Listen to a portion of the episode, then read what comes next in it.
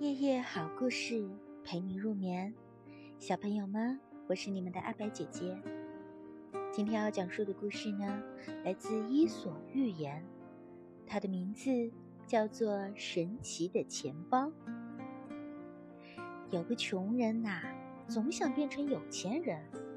有一天，他自言自语地说：“我要是有了钱，就一定痛痛快快的用，用不完的钱。”就送给那些穷人。穷人正说着，突然墙缝里冒出了一缕烟，接着烟变成了一个人。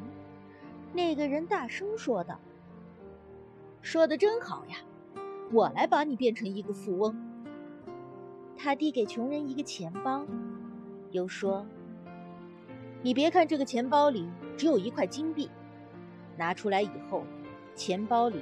就又会出现一块，反正总也拿不完。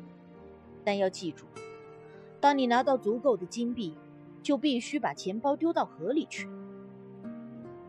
话音刚落，这个人就消失了。穷人试着拿了几次，真的总也拿不完。他高兴地喊：“我有钱了，我成了富翁了！”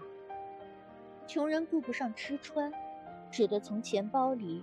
一块一块的掏金币，他就这样不分昼夜的掏，总觉得那些钱还不够用。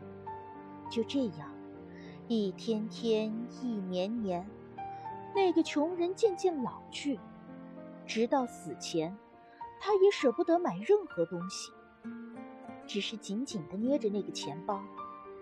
后来，人们在破茅屋里发现了他的尸体。旁边堆着像小山一样高的金币，